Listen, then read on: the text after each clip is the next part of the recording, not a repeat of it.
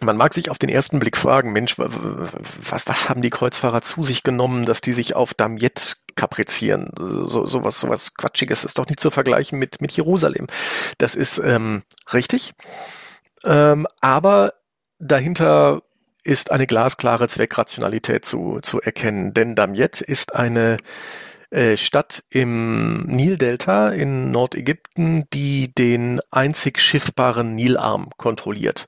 Das heißt, äh, im Grunde die, die, die Lebensader Ägyptens kontrolliert.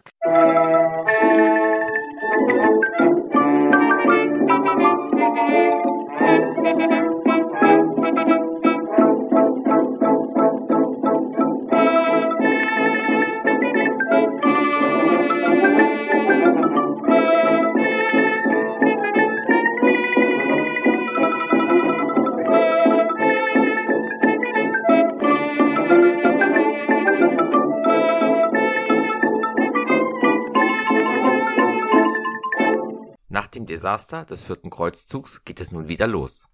Aber dieser erste Teil des fünften Kreuzzugs wird auch nicht sein Ziel, nämlich die Eroberung Jerusalems, erreichen.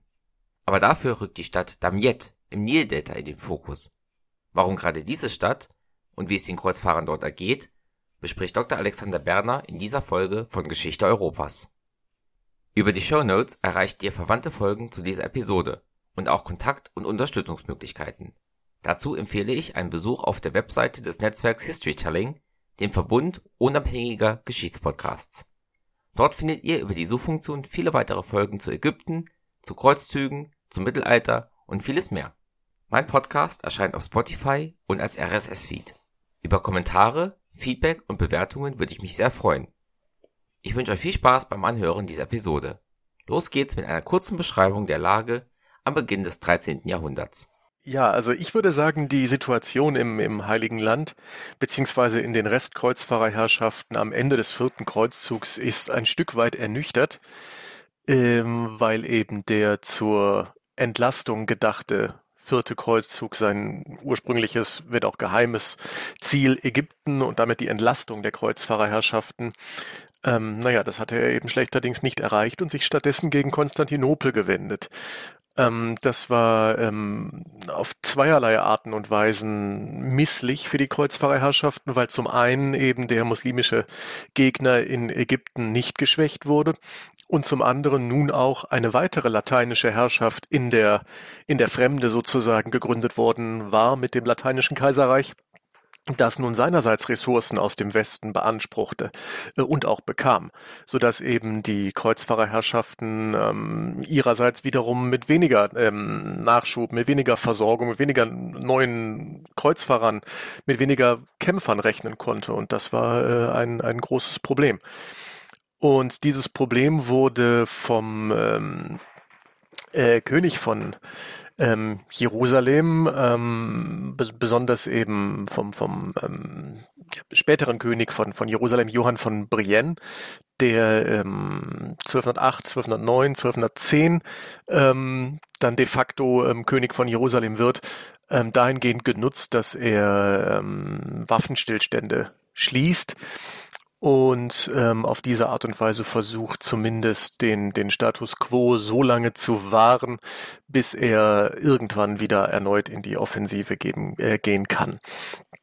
Das ist die Situation in den Kreuzfahrerherrschaften, die nach wie vor immer noch totale Rumpfherrschaften sind und bei denen man sich zu Recht fragen darf, warum sie überhaupt noch bestehen. Und da müssen wir eben dann ähm, vielleicht einen Blick in die ja in die in die ähm, islamischen Herrschaften der der Gegend werfen. Da ist es nämlich so, dass ähm, die Ayyubiden, also die Dynastie, die Saladin gegründet hat mit seiner Vereinigung von, von Syrien und, und Ägypten, dass die äh, an und für sich fest im Sattel sitzt und die Machtzentren kontrolliert.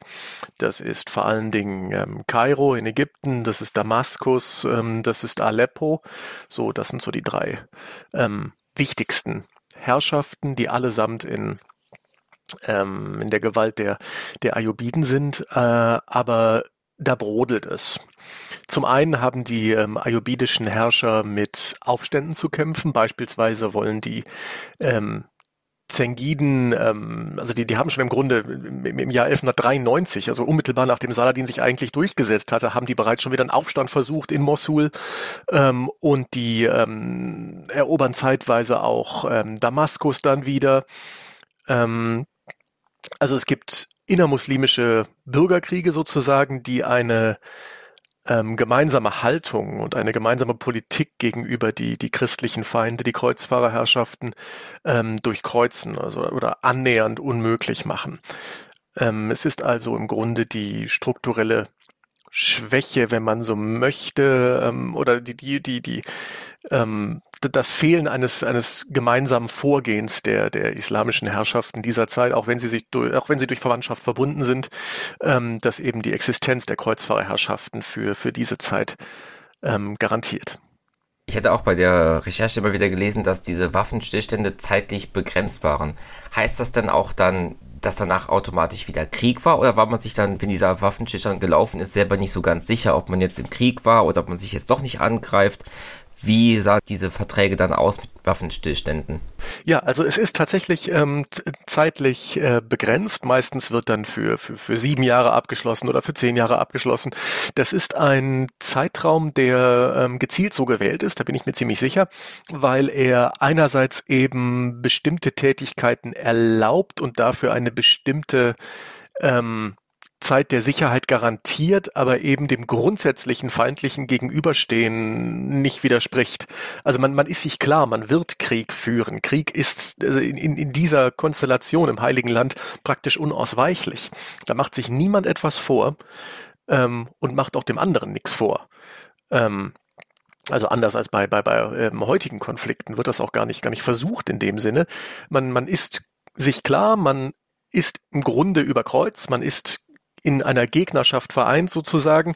Ähm, auf der anderen Seite ähm, kann man aber auch eben Zeiträume vereinbaren, die es erlauben, beispielsweise die Infrastruktur ähm, entsprechend dann ähm, auf beiden Seiten zu, zu verändern, anzupassen an die Gegebenheiten. Infrastruktur heißt konkret, dass man beispielsweise diese Zeit häufig nutzt, um Festungen wieder aufzubauen, zu reparieren, neu zu bauen und so weiter. Ähm, das ist also das, was wesentlich passiert und für die Kreuzfahrerherrschaften ganz, ganz wichtig. Ähm, es braucht Zeit, um substanzielle Hilfe aus dem Westen zu organisieren. Also auch die, die, das, das, äh, die Machtverteilung ist im Grunde verhältnismäßig klar. Die Herrscher von Jerusalem beispielsweise wissen ganz genau, dass sie eine verschwindende Minderheit in einem ähm, ja, um, umgeben von Feinden sind und ähm, sind deshalb diejenigen, die ähm, auf, auf diese, diese strukturelle Uneinigkeit der muslimischen Herrschaften angewiesen sind, die auch gezielt nutzen, um dann eben ähm, den, den muslimischen Herrschern in ihrer Umgebung einen bestimmten Zeitraum abzuschwatzen sozusagen. Ähm, die wiederum nutzen die Kreuzfahrerherrschaften äh, gerne eben auch als ähm, Alliierte gegen ihre muslimischen Feinde, weshalb es eben dann zu einem ähm, Interessenabgleich häufig kommt, der dann eben zu einem zeitlich begrenzten Waffenstillstandsvertrag führt, der in der Regel auch eingehalten wird. In der Regel heißt, es gibt äh, immer wieder Scharmützel und so weiter, aber grundsätzlich ähm, gilt Pacta sunt servanda. Also Verträge sind einzuhalten. Ähm, wenn sie denn dann gebrochen werden, passiert das aus einer Position der Stärke heraus. Das ähm, ist allerdings tatsächlich eher selten der Fall. Es gibt nur, nur recht wenige ähm, Waffenstillstände, die von, von, von allen ratifiziert sind und dann eben tatsächlich ganz gezielt gebrochen werden. Ähm, das passiert dann häufig dann, wenn plötzlich ein großes Kontingent von, von Kreuzfahrern beispielsweise ähm, eintrifft. Dann ist es schwierig. Ähm, das ist vor allen Dingen ähm, auch im, im Westen in der äh, Juristerei sehr, sehr umstritten, inwiefern man gebunden ist an Verträge mit den Ungläubigen, ob die überhaupt insofern satisfaktionsfähig sind, dass man sie als Vertragspartner anerkennen kann. Aber das ist viel gelehrtes Geschwätz, weil ja die faktischen Kräfteverhältnisse im Heiligen Land nun mal so sind, wie sie sind. Und ähm, die Kreuzfahrer wissen, beziehungsweise die, die Kreuzfahrerherrschaften und deren Politiker wissen selbstverständlich auch, dass ähm, wenn man geschlossene Verträge bricht, dass man sich für die Zukunft mehr oder weniger unmöglich macht. Und das ist ähm, bei so einer schwachen Position, die die Kreuzfahrerherrschaften im, in, der, äh, in der Levante einnehmen, ist das echt ein Hochrisikospiel und deshalb machen die das eigentlich eher selten. Dann hat er jetzt der vierte Kreuzzug, der das eigentliche Ziel gehabt hat, dort etwas auszuhelfen, 1204 dann geendet und bereits nur neun Jahre später, also auch wieder sehr kurz danach, wird der nächste Kreuzzug ausgerufen. Wie läuft das ab? Es gibt im Grunde keinen also keine, keine Katastrophe oder kein, kein herausragendes Ereignis, was eben zu einem neuen Kreuzzug führt. Das ist nicht der Fall. Es ist tatsächlich das Ablaufen des Waffenstillstandsabkommens. Und das ähm, sieht der, der ähm, König von Jerusalem, Johann von Brienne, der im Übrigen äh, einer dieser, dieser externen Herrscher von Jerusalem ist, wenn man so möchte. Der kommt, also ist eigentlich tief im, im, im französischen Adel verwurzelt, hat selbstverständlich verwandtschaftliche Verbindungen in die Kreuzfahrerherrschaften und äh, auch die, die Familie hat eine große Kreuzzugstradition, äh, aber er ist eben nicht im Heiligen Land geboren, wenn man so möchte, und gehört keiner der, der, der herrschenden Familien an.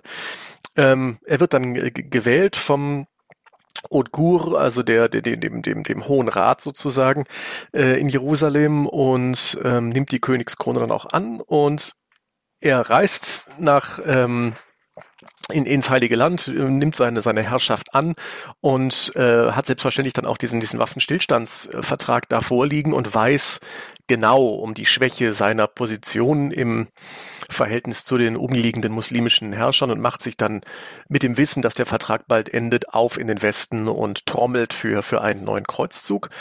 Und ähm, hat dann eben auch äh, mit ähm, mit Innozenz III., dem Papst Innozenz III., dem großen Juristenpapst, hat er auch einen, einen ähm, Papst dort sitzen mit sehr, sehr offenen Ohren. Der stand ja auch bereits schon hinter dem vierten Kreuzzug und unterstützt den fünften Kreuzzug ähm, nach Kräften.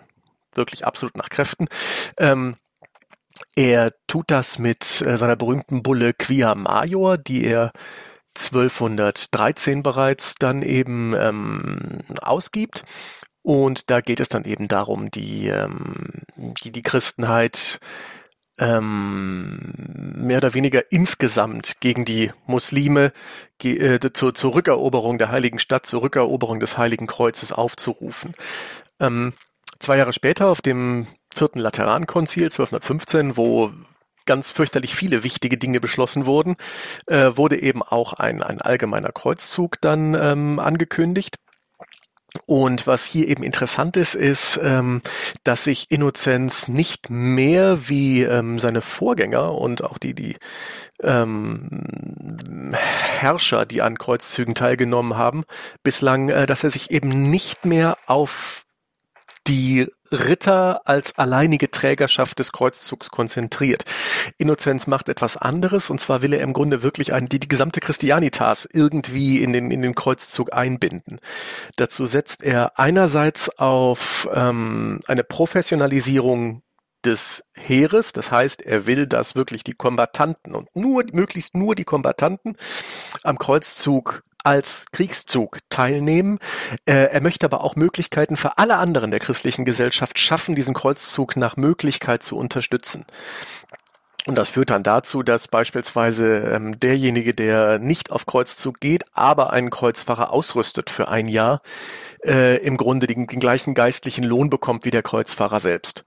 Also auf diese Art und Weise öffnet er ähm, die Kreuzzugsbewegung äh, päpstlicherseits für alle. Jeder kann im Grunde nach seinem besten Wissen und Gewissen mitmachen. Äh, man kann auch theoretisch einen Viertelkreuzfahrer finanzieren, ist auch möglich. Ne? Also er möchte wirklich, dass jeder mitmacht, aber diejenigen, die am Ende den Krieg führen, das sollen bitte die Profis sein. Ähm, das ist eben der, der Unterschied zu bisherigen Kreuzzügen, eine Professionalisierung, gleichzeitig eine Öffnung der, der Bewegung. Es ist quasi eine Abkehr von der alten Idee des bewaffneten Pilgerzugs. Jetzt ist es ja wirklich ein Kriegs. Naja, ähm, das nicht unbedingt, aber es ist eine Abkehr von ähm, wir versuchen mit ähm, beispielsweise, wie, wie Friedrich Barbarossa das versucht hat, mit äh, Mindestbeiträgen, die man leisten können muss, versuchen wir alle anderen ähm, auszuschließen. Das klappt einfach nicht. Es ist einfach unrealistisch. Und auf diese Art und Weise hat man eben immer einen großen Trost dabei aus was weiß ich für Leuten, die unbedingt auch ins Heilige Land wollen, aus Gründen, ähm, die, die ganz verschieden sind. Ähm, Frömmigkeit spielt natürlich eine zentrale Rolle, aber die sind eben immer da und fürs Heer immer eine Last. Die müssen beschützt werden, die müssen versorgt werden. Das ist schwierig. Das ist häufig auch noch ein, eine Brutstätte für, für, für Seuchen, dieser, dieser, dieser Tross. Das ist ganz, ganz schwierig und das hat den Kreuzfahrern nie geholfen. Ähm, und das möchte Innozenz eben ganz gerne verhindern. Er möchte, dass eben die, die Nicht-Kombatanten ihren Beitrag leisten können, ohne ins Heilige Land zu ziehen. Im Zusammenhang mit dem Kreuzzug. Das können die gerne machen als friedliche Pilger dann irgendwann. Aber bitte, die Ritter und Soldaten mögen kämpfen. Und die anderen sind woanders, wo sich die Ritter dann nicht drum kümmern müssen. Das ist das Neue. Und auch die, ähm, gesamte Ablasstheologie ähm, wird wird professionalisiert. Jetzt wird eben klar geregelt, was was man was man bekommt. Ähm, das kann ich in allen Einzelheiten jetzt hier auch nicht aus, äh, ausbaldowern, aber ähm, es wird einiges geklärt und im 13. Jahrhundert beginnt dann tatsächlich die, die ähm, eigentliche Kreuzzugstheologie, wenn man so möchte. Vorher war man sich nicht so recht klar, was man denn jetzt wirklich eigentlich bekommt, wenn man äh, an so einem Kreuzzug teilnimmt, an, an jenseitigem Lohn. Da ist dann die Frage, ob es um eine allgemeine Vergabe der, der, der Sünden geht. Und dann wird's eben theologisch. Und dann sagen andere, nein, nein, nein, nein, hier sind die Sündenstrafen gemeint. Ähm, gehen denn alle weg, werden alle getilgt sozusagen oder nur ein Teil und, und für welche Leistung? Das ist alles nicht so ganz einfach. Und im 13. Jahrhundert nimmt jetzt wirklich die ähm, Entwicklung Fahrt auf, dass man das wirklich klärt, was man denn da bekommt. Dauert noch eine Weile, aber Innozenz macht hier einen ganz wesentlichen Anfang. So, das heißt, wir haben einen Papst, der zum Kreuzzug aufruft und er auch, wie das schon vorher öfters passiert ist, wird diesen Kreuzzug selber dann nicht mehr miterleben, er wird vorher sterben. Wie läuft trotzdem diese Vorbereitung jetzt ab? Die läuft gut ab. Ähm, also bereits äh, Innozenz äh, schickt Kreuzzugsprediger aus, die eben vor Ort dann in den Diözesen äh, Werbung machen, Kreuzzugspredigten halten, die eben ähm, ja in der Regel mit mit dem ähm, Pull-Faktor Jerusalem eben ähm, werben. Das ist das eine, die heilige Stadt mit ihrer Attraktivität, äh, dann aber äh, häufig eben auch ähm, mit dem Motiv des gerechten Kriegs arbeiten und eben die, die Leute auf ihre eigene Sündhaftigkeit hinweisen, auf die Tapferkeit der Vorgänger hinweisen, die eben auch bereits an, an Kreuzzügen teilgenommen haben. Also ein buntes Potpourri an, an Motiven, die eben ähm, in der Kreuzzugspredigt Verwendung finden. Ähm, der ähm, für das, das äh, Reichsgebiet bedeutendste ähm, Kreuzzugsprediger ist sicherlich Oliver von Paderborn, ein ähm, bekannter Prediger, der in Paris gelernt hat und ähm, der bereits auch selbst zum äh, Albigenser gepredigt hat, also dem Kreuzzug gegen die gegen die Katerer in, in Südfrankreich. Äh, und der schafft es auch tatsächlich recht recht viele Adelige, ähm, besonders im Nordwesten des Reichs, um sich zu versammeln. Ähm, die ähm, Prediger sind das eine, das andere ist eben, dass äh, Innozenz dann auch stirbt, ähm, 1116 oder 1115, weiß ich gerade nicht genau. Ähm, dessen Nachfolger Honorius der Dritte allerdings genauso ähm, dahinterher ist, diesen Kreuzzug zu ähm, fördern. Äh, Honorius ähm, legt dann auch einen Zeitplan fest und sagt, im ähm, Sommer, im 1. Juni 1217 soll der Kreuzzug bitteschön von Brindisi aus ins Heilige Land ähm, ja, aufbrechen, um dort dann eben ja, die, die Kreuzfahrerherrschaften zu ähm, unterstützen. Brindisi heißt, man nimmt auch wieder die Seeroute, wie beim vierten Kreuzzug und nicht wie vorher den Weg über Ungarn und Serbien. Inwiefern spielen da auch wie beim vierten Kreuzzug wieder die Seerepubliken Genua und Venedig und andere eine Rolle? Mm, die sind mit dabei ähm, weil äh, sie zum einen eben die Logistik bereitstellen können, mit anderen Worten die Schiffe, um die Kreuzfahrerkontingente übers Mittelmeer zu bringen. Ähm, ohne die geht's eigentlich gar nicht, was, was das betrifft. Und zum anderen verfolgen alle Seerepubliken, die daran beteiligt sind, selbstverständlich ihre eigenen Ziele im östlichen Mittelmeerraum ähm, wir haben eben diese Vormachtstellung von Venedig, die ja mit, mit äh, Kreta beispielsweise so eine zentrale Insel im, im Mittelmeer eben im östlichen Mittelmeer eben beherrscht. Ähm, und die anderen haben so ein bisschen Nachholbedarf und biedern sich deshalb so ein wenig an, sind zum Teil auch sicherlich ähm, ehrlich als Kreuzfahrer dabei. Auf der anderen Seite ist die Rolle der Seerepubliken in der Kreuzzugsgeschichte immer so ein bisschen schwierig, weil die eben auch nicht, also überhaupt gar keine Probleme damit haben, ähm, Handel zu treiben mit den muslimischen Herrschaften des östlichen Mittelmeerraums und auch des westlichen. Äh, da haben die überhaupt gar keine Schwierigkeiten mit, ähm, weshalb eben häufig im Zusammenhang mit Kreuzzugsaufrufen auch die äh, päpstlichen Verbote zu lesen sind, ähm, Handel zu treiben mit eben den, den Feinden der Christenheit und das richtet sich eben vor allen Dingen gegen die Seerepubliken.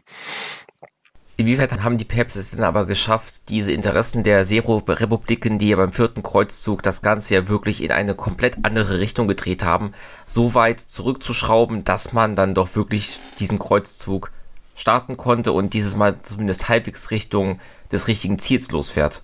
Also zunächst mal muss man, glaube ich, ein bisschen differenzieren zwischen den Seerepubliken und Venedig. Also Venedig war eben absolut ähm, federführend bei der Richtungsänderung des vierten Kreuzzugs. Äh, und ich glaube, da darf man dann eben ähm, Genua etc. da nicht in einen Topf mitwerfen, in diesem konkreten Fall, weil ähm, Genua mit Sicherheit dagegen votiert hätte, dass Venedig im, eine derartige Unterstützung erfährt bei der Verfolgung der eigenen Interessen. Ähm, grundsätzlich wäre man an Venedig Stelle gewesen, hätte man als Genua sicher genauso gehandelt. Da mache ich mir gar nichts vor und da sollte man sich auch, glaube ich, nichts vormachen.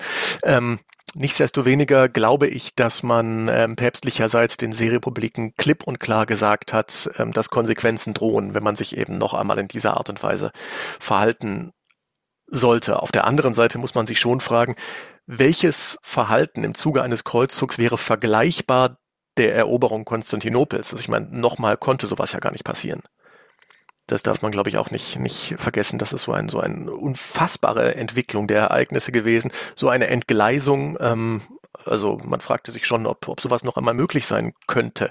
Insofern ähm, war die ähm, die, die, die Möglichkeit des Scheiterns des neuen Kreuzzugs war selbstverständlich gegeben, wie immer. Man war ja auch nicht doof. Auf der anderen Seite ähm, war es aber kaum vorstellbar, dass eine ähnliche Katastrophe äh, auf Grundlage des Fehlverhaltens beispielsweise der Seerepubliken wie beim vierten Kreuzzug noch einmal möglich sein würde. Dann hat sie eben schon den Albigenser Kreuzzug erwähnt und auf den werden wir auch in einer anderen Folge nochmal genauer eingehen. Aber auch der muss ja gewisse Ressourcen, die man für diesen Kreuzzug gebrauchen könnte, auch ähm, ja, gebunden haben. Inwie inwiefern haben sich diese beiden Kreuzzüge ähm, gegenseitig verstärkt oder teilweise vielleicht auch behindert? Verstärkt haben sie sich nicht. Eindeutig behindert. Ich denke, das ist eine, eine völlig klare Geschichte. Der Albigenser Kreuzzug, also wie, wie, Sie richtig gesagt haben, wir sprechen da nochmal drüber, ähm, ist äh, ebenfalls ein von Papst Innozenz dem Dritten ähm, ausgerufener Kreuzzug, der im Jahr 1209 beginnt und ja letztlich bis äh, 1229 ähm, andauert mit Unterbrechungen. Äh, vor allen Dingen der französische Adel ähm, ist stark gebunden auf dem Albigenser Kreuzzug. Längst nicht nur er, aber vor allen Dingen er. Und äh, Frankreich ist eben ähm, die Kreuzzugsnation schlechthin, wenn man, wenn man so möchte ähm, die eben die meisten Kreuzfahrer in die Levante auch ähm, äh, entsandt haben, beziehungsweise von wo aus die meisten Kreuzfahrer äh, ins Heilige Land aufgebrochen sind. Das äh, fehlt natürlich ganz massiv bei der Verteidigung des Heiligen Landes und ähm, ja, schmälert die Ressourcen, die der Westen eben den, den Rumpfherrschaften dort zur Verfügung stellen kann. Das ist gar keine Frage. Und ein weiterer Faktor, den wir auch nochmal in einer anderen Folge besprechen werden und äh, das ja auch ist das Stupor Mundi, das Staunen der Welt, Friedrich II. Sie hatten eben gesagt, Frankreich war die Kreuzzugsnation. Welche Rolle spielte denn das Heilige Römische Reich bei der Vorbereitung des, jetzt, des Kreuzzugs, den wir jetzt gerade besprechen?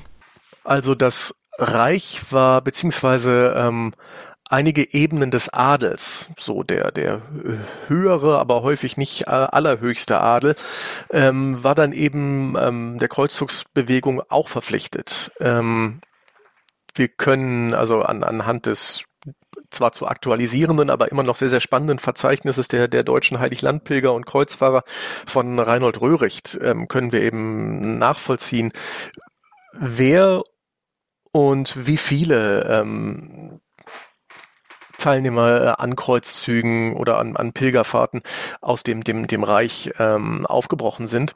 Das ist tatsächlich nicht zu verachten.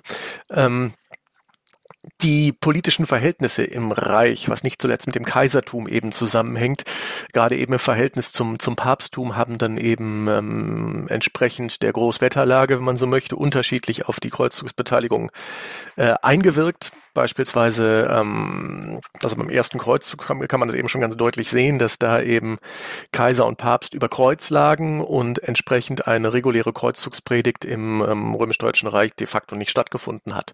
So, ähm, trotzdem haben einige, ähm, ja, in Anführungszeichen deutsche Adelige eben das Kreuz genommen und haben mitgemacht, äh, aber eben kein Vergleich zu, zu, zu Frankreich, wo die Verhältnisse eben ein bisschen anders waren. Nicht, dass der, das Verhältnis zwischen Herrscher und, und Papst deutlich besser besser gewesen wäre.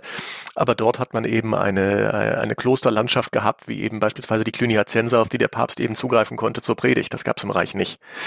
Ähm, ja, und in, äh, äh, in den Jahren vor den vor dem fünften Kreuzzug, beziehungsweise vor dem Kreuzzug gegen Damiet, ähm, hat das Reich ebenfalls wieder schwere Zeiten durchmachen müssen. Äh, und zwar mit dem Tod Heinrichs des Sechsten kam es zum deutschen Thronstreit. Und dieser deutsche Thronstreit, in dem sich Staufer und Welfen mit ihren, ja, in Anführungszeichen Getreuen, also das wechselt dann auch recht häufig, wer dann äh, sich in wessen Lager befindet, ähm, die äh, kämpfen eben um die römisch-deutsche Krone und das ist ein lange Zeit unklarer ähm, Kampf, bei dem sich zunächst eben der äh, Staufer Philipp von Schwaben scheint durchsetzen zu können. Der wird dann ermordet in einem aufsehenerregenden äh, Attentat.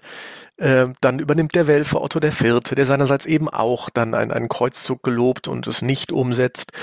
Ähm, der wiederum wird dann schließlich 1215 erfolgreich von Friedrich II., Stupor Mundi, dem Staunen der Welt, ähm, äh, besiegt, letztlich ähm, verdrängt und äh, spielt dann eben auch bald keine, keine Rolle mehr. Und 1215 wird dann Friedrich in Köln eben zum römisch-deutschen König ähm, gekrönt, erneut. Er wurde schon am, am, falschen Ort, wurde er schon mal ähm, ähm, zum, zum König gekrönt, aber das, äh, diese, diese, diese, dieses Defizit wird dann eben in Köln sozusagen ausgewetzt, sodass er dann wirklich relativ fest im im Sattel sitzt und auch im Zuge seiner Krönung einen Kreuzzug gelobt.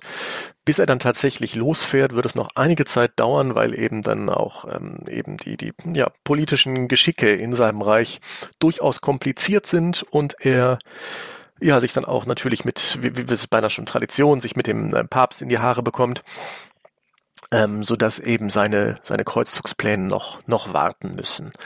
Ähm, dieser äh, deutsche Thronstreit hat, also hat mit, mit Sicherheit dazu geführt, dass ähm, insbesondere Adelige, die ja, tendenziell wahrscheinlich gerne auf Kreuzzug gefahren wären, dass die eben stattdessen zu Hause geblieben sind, einfach weil sie nicht wussten, wie die ähm, politische Lage sich dann eben übermorgen verändert. Das ist eine Zeit großer Unsicherheit. Und ähm, wenn man beispielsweise auf den Nordwesten des, des Reichs guckt, kann man eben sehen, dass sich ähm, auch, auch tatsächlich viele ähm, kriegerische Auseinandersetzungen in diesem Raum eben dann äh, abgespielt haben zwischen den Vertretern der unterschiedlichen Lager. Und wenn ich eben nicht weiß, was mein äh, Nachbar im Grunde morgen tut mit meinen Besitzungen, wenn ich im Heiligen Land bin, weil er sich eben einem anderen Herrscher plötzlich anschließt, dann äh, ist das für mich ein sehr, sehr hohes Risiko und dann neige ich dazu, eher zu Hause zu bleiben, zu warten, bis sich die Wogen vor Ort ein bisschen geglättet haben, um dann irgendwann, wenn sich die Gelegenheit erneut bietet, äh, an einem Kreuzzug teilzunehmen. Das ist eben die Situation, die ist äh, eben für die äh, Rekrutierung von, von, von Kreuzfahrern nicht unbedingt einfach. Trotz allem werden sich ja dann doch Truppen zusammenfinden für diesen Kreuzzug, wenn jetzt auch die deutschen Truppen aufgrund dieser eben genannten Fragezeichen nicht ganz so zahlreich kommen. Die wollen sich in Brindisi treffen und dann ist das Ziel erstmal Jerusalem. Wie läuft der Beginn dieser, dieses Kreuzzugs ab? Wie ist der Weg ins Heilige Land? Der Weg ins Heilige Land ist etwas unterschiedlich. Ähm, es sammeln sich auch nicht alle Kreuzfahrer in, in Brindisi.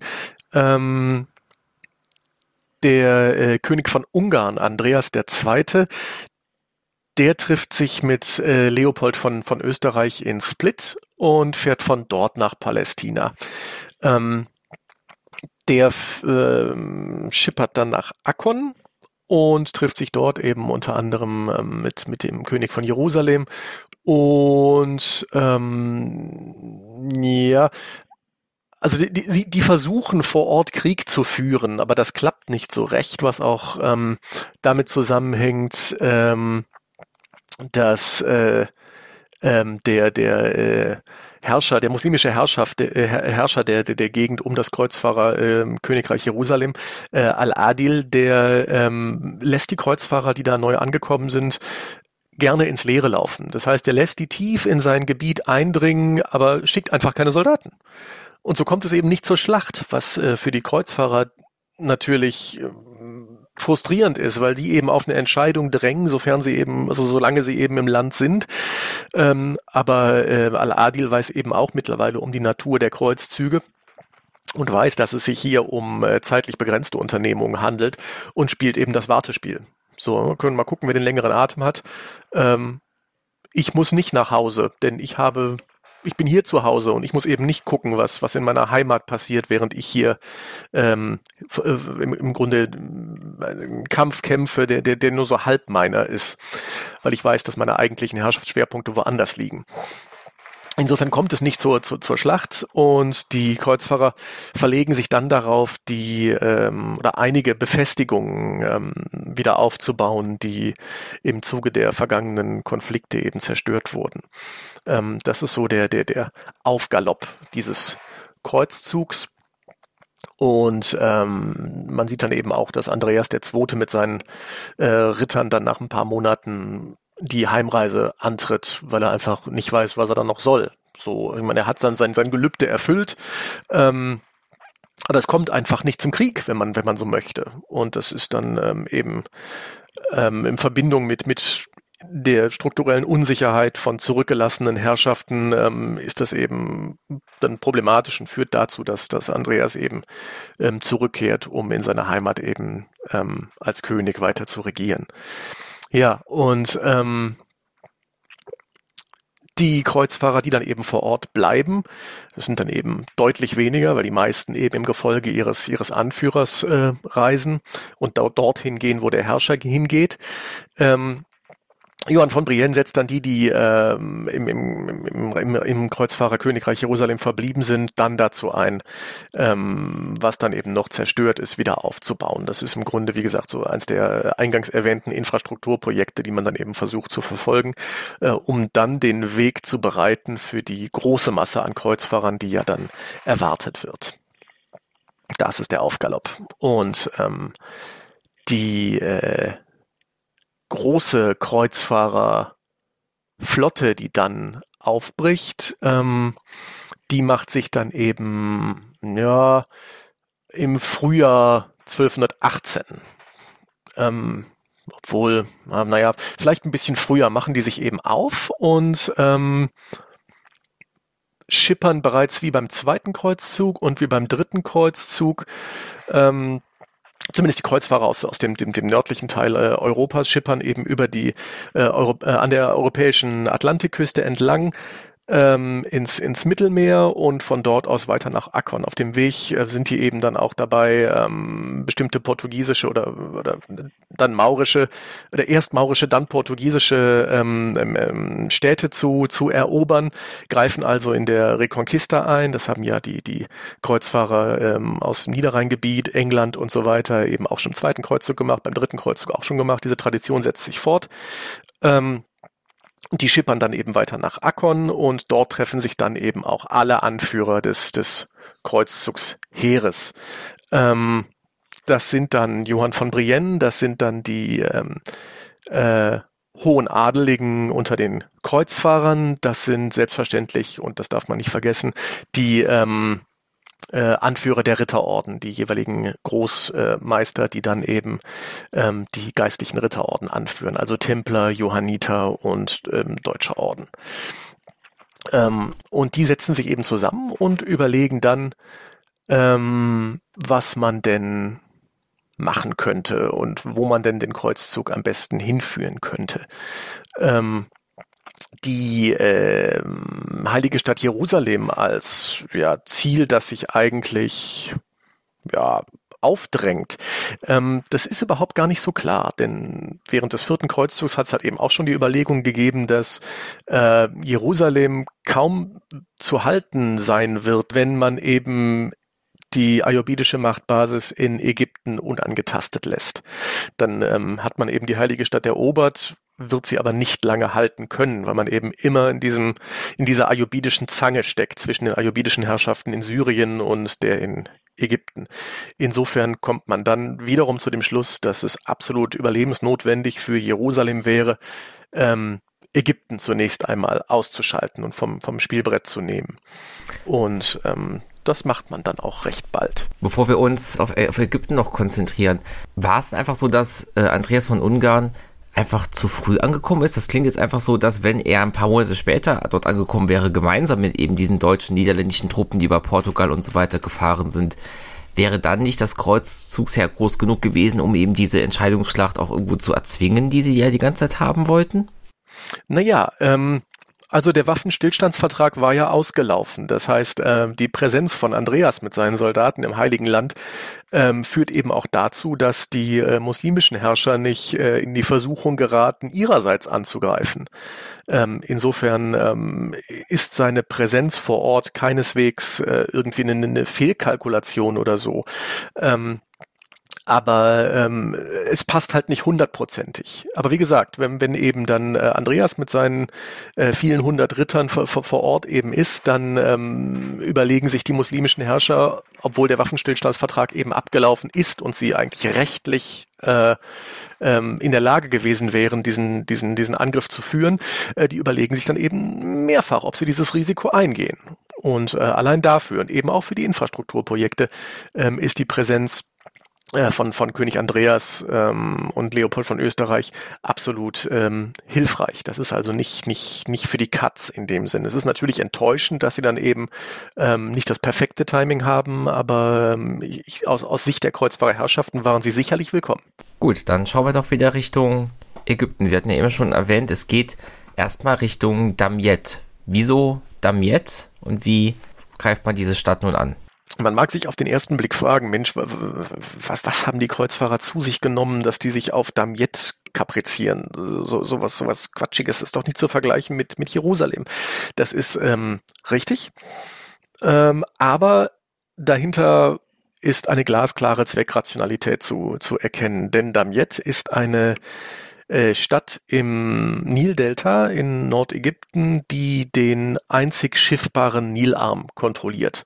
Das heißt, äh, im Grunde die, die, die Lebensader Ägyptens kontrolliert.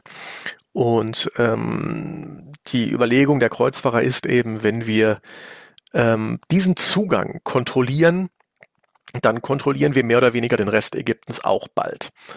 Ähm, denn der Druck über Handel und Nachschub und so weiter äh, wird für, für die ähm, ägyptischen Muslime ähm, ziemlich groß sein und wir haben eben eine permanente Nachschubbasis, einen, einen Brückenkopf sozusagen. Das ist die Idee und von dort aus soll, wollte man eben dann nach Kairo, äh, auf Kairo stoßen, um dort eben dann die, ähm, die ähm, ayubidische Machtbasis in Kairo zu vernichten. Dann eben dann im nächsten Schritt freie Bahn auf Jerusalem zu haben. So der Plan. Ähm, äh, was eben die Kreuzfahrer noch darin bestärkt hat, ähm, ihren, ihren ersten Schlag in Ägypten zu führen, ist ähm, die ähm, Politik des oder die, die Entscheidung des äh, muslimischen Herrschers über Jerusalem, der ähm, tatsächlich, äh, also als er von, von den Kreuzfahrern hört, recht bald ähm, festlegt, dass die Stadtbefestigungen von Jerusalem abgebaut werden sollen. Und das führt dann eben dazu, dass die ähm, wirklich schwer befestigte äh, heilige Stadt zu einer ja, militärisch unbedeutenden völlig blanken Stadt ähm, gewandelt wird, die ähm, wirklich verteidigungstechnisch überhaupt gar keinen Wert mehr hat. Und ähm, das wird sie dann auch bleiben, bis die Osmanen irgendwann im 16. Jahrhundert die Stadtmauern ähm, wieder aufbauen. Und ähm, das bestärkt natürlich die Kreuzfahrer absolut in ihrem Denken, ähm, die heilige Stadt nicht direkt anzugreifen, zu erobern, denn ohne Mauern können wir sie erst recht nicht halten. Also müssen wir zwingend ähm, Ägypten besiegen, um eben einen Zweifrontenkrieg zu vermeiden.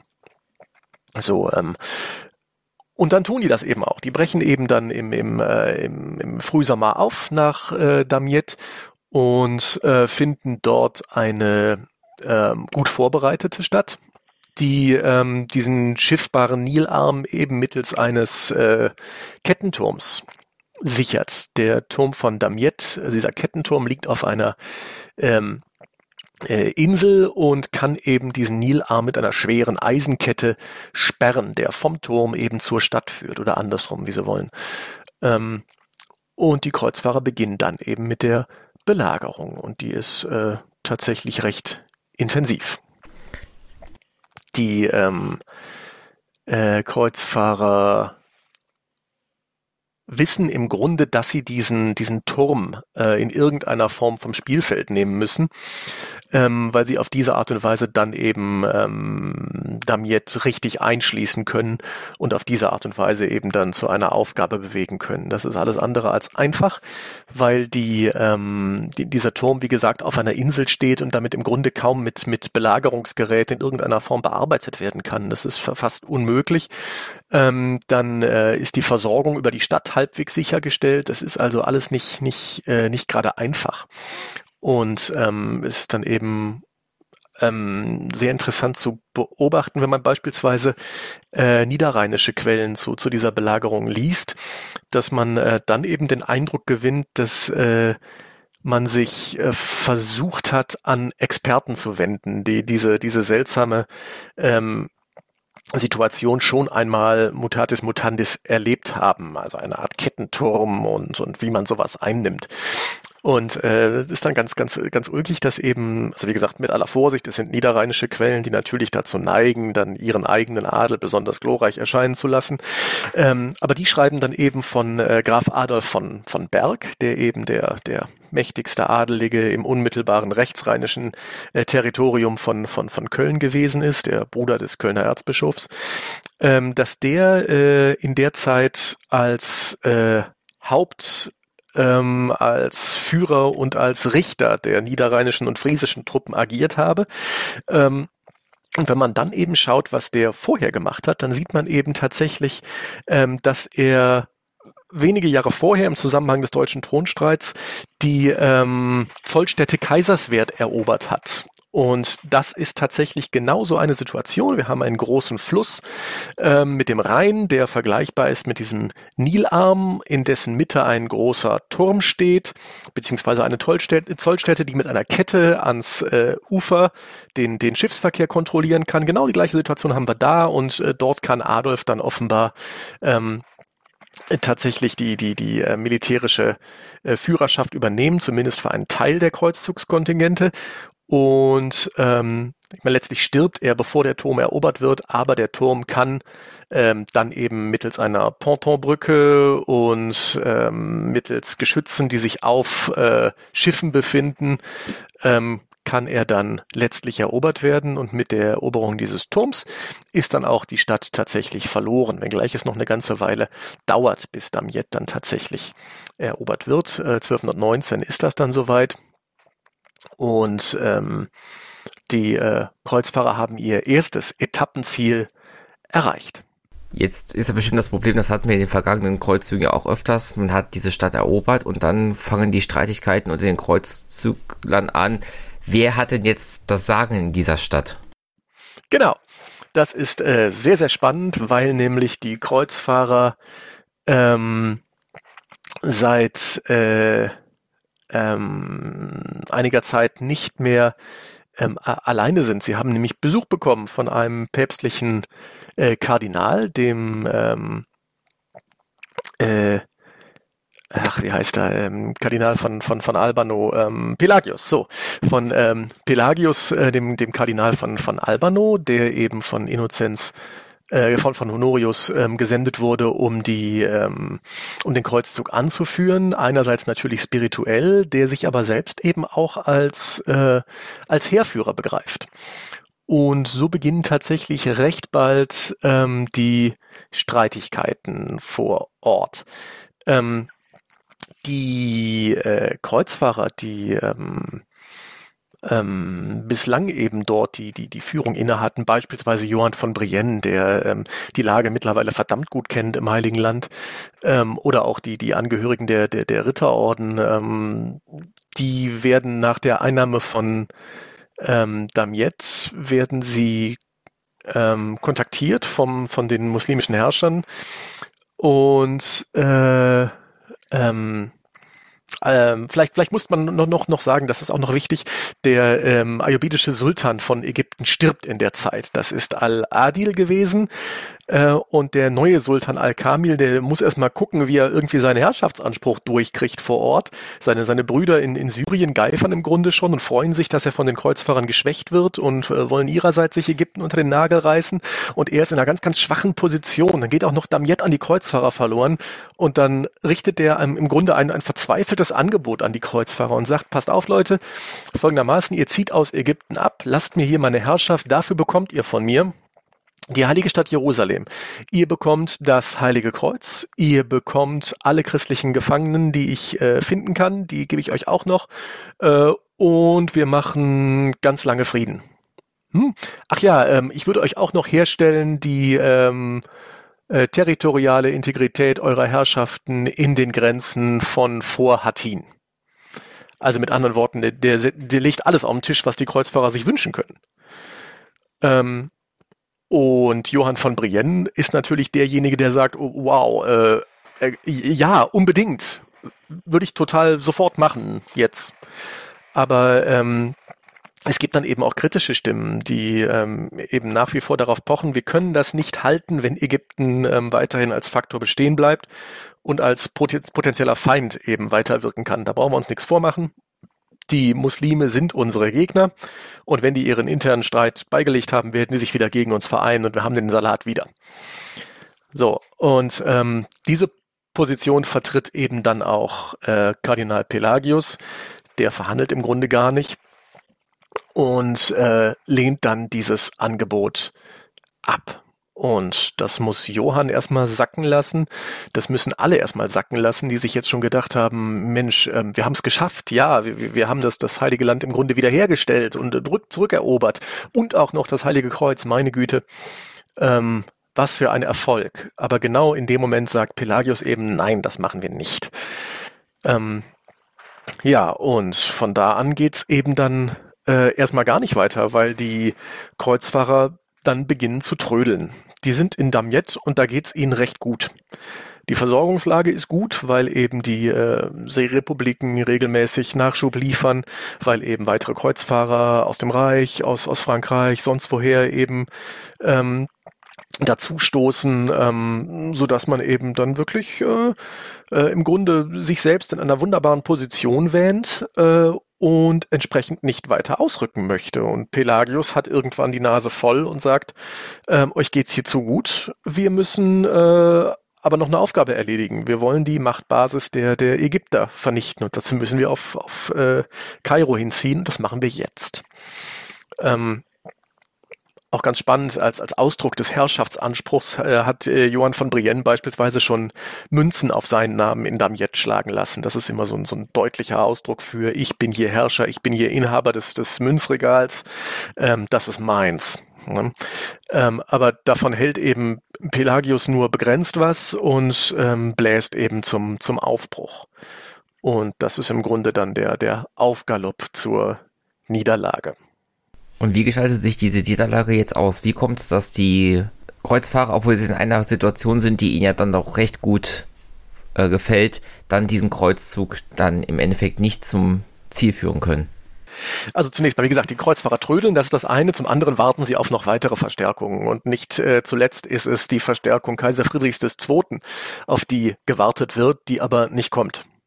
So, denn der hat, wie gesagt, äh, eigenes zu tun in seinem Reich und ähm, verschiebt seinen eigenen Kreuzzug immer weiter nach hinten, ähm, so dass man sich dann im Hochsommer 1221 tatsächlich dann entschließt, loszurücken. Und das ist eben ähm, auch eine Entscheidung von, von äh, Pelagius, der ähm, kein Militär ist. Das muss man, glaube ich, ganz eindeutig sagen. Ähm, er ist kein Militär, aber er hat die Zügel in der Hand und alle tanzen nach, nach seiner Pfeife.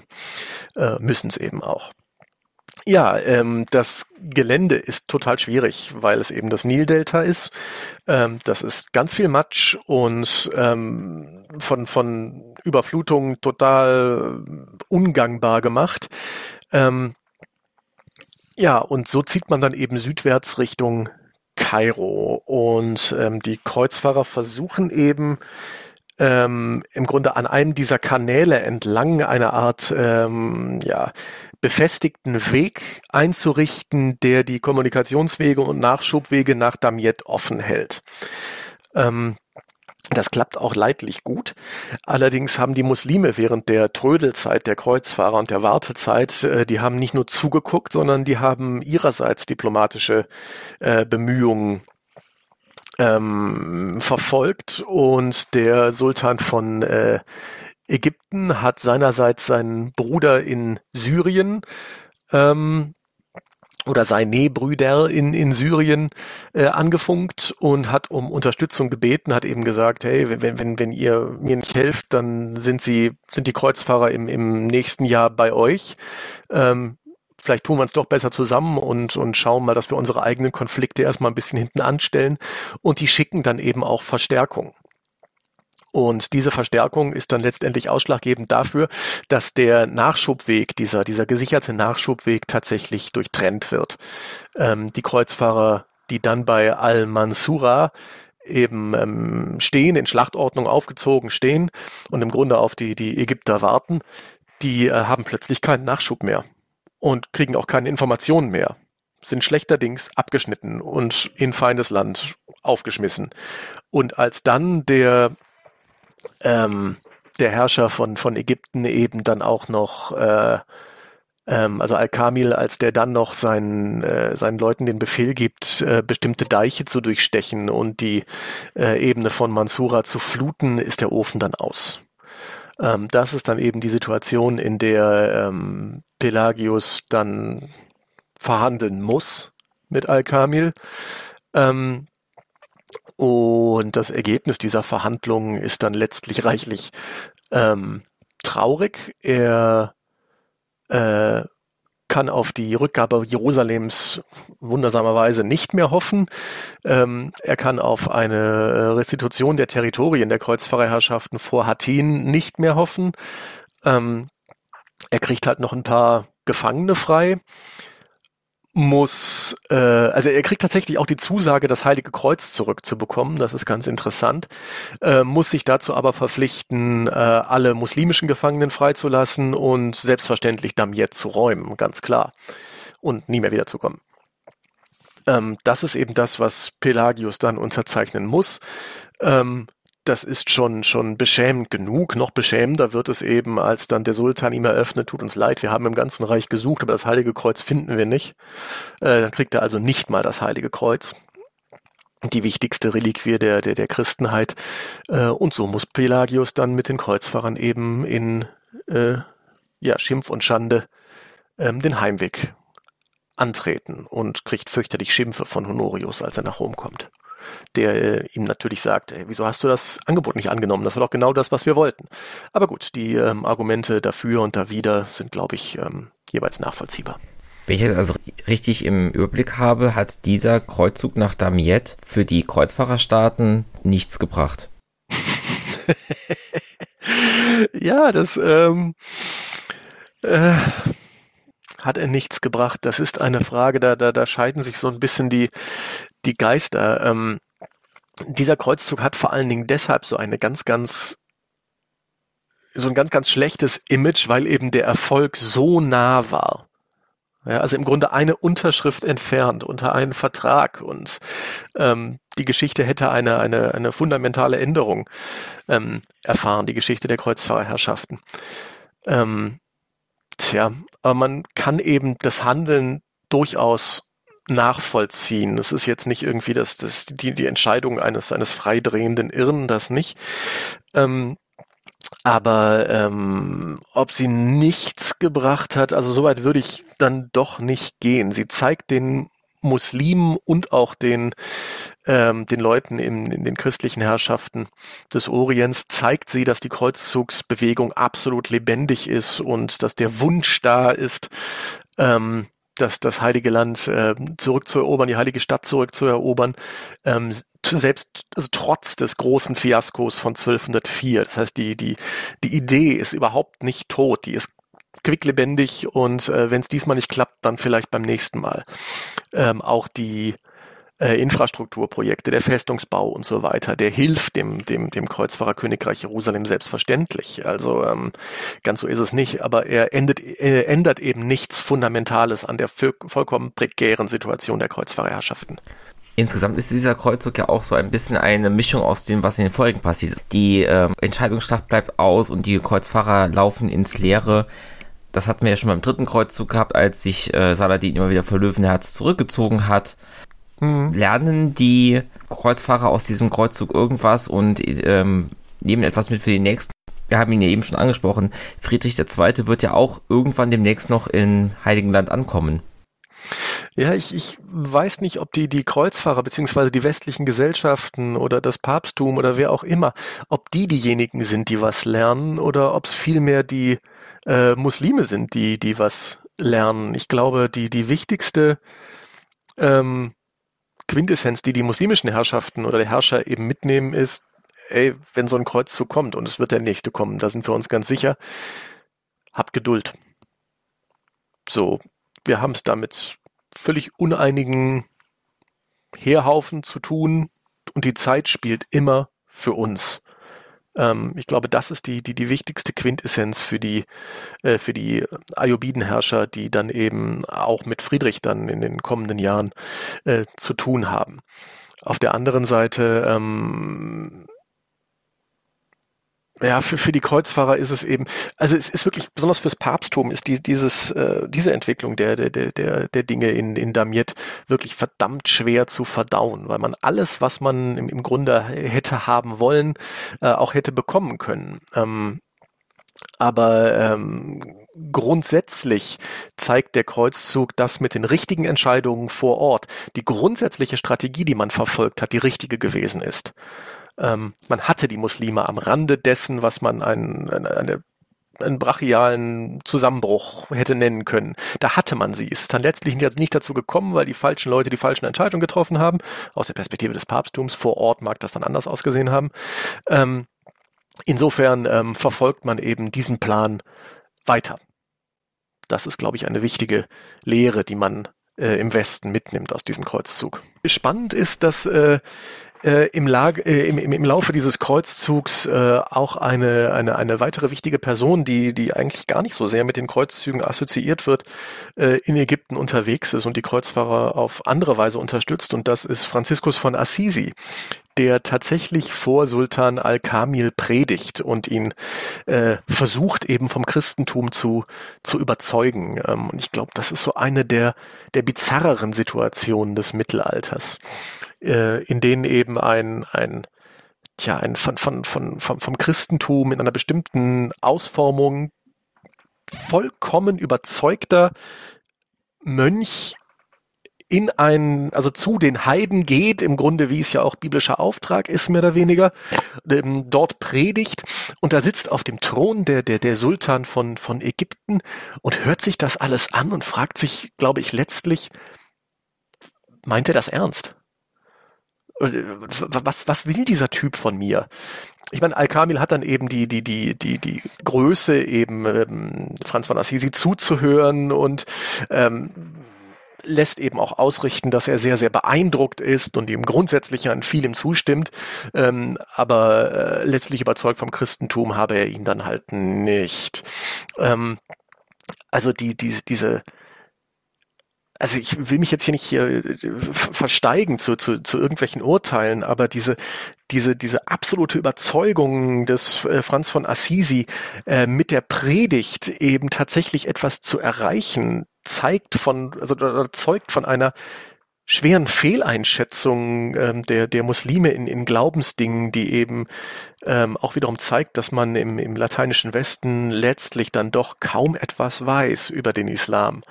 Ähm, und das finde ich dann tatsächlich recht spannend. Also letztlich soll Franz von Assisi dann eben dann doch recht enttäuscht den Heimweg äh, angetreten sein, ähm, völlig äh, irritiert davon, dass, dass äh, der Sultan eben nicht das Christentum angenommen hat. Seine Argumentation war doch völlig klar.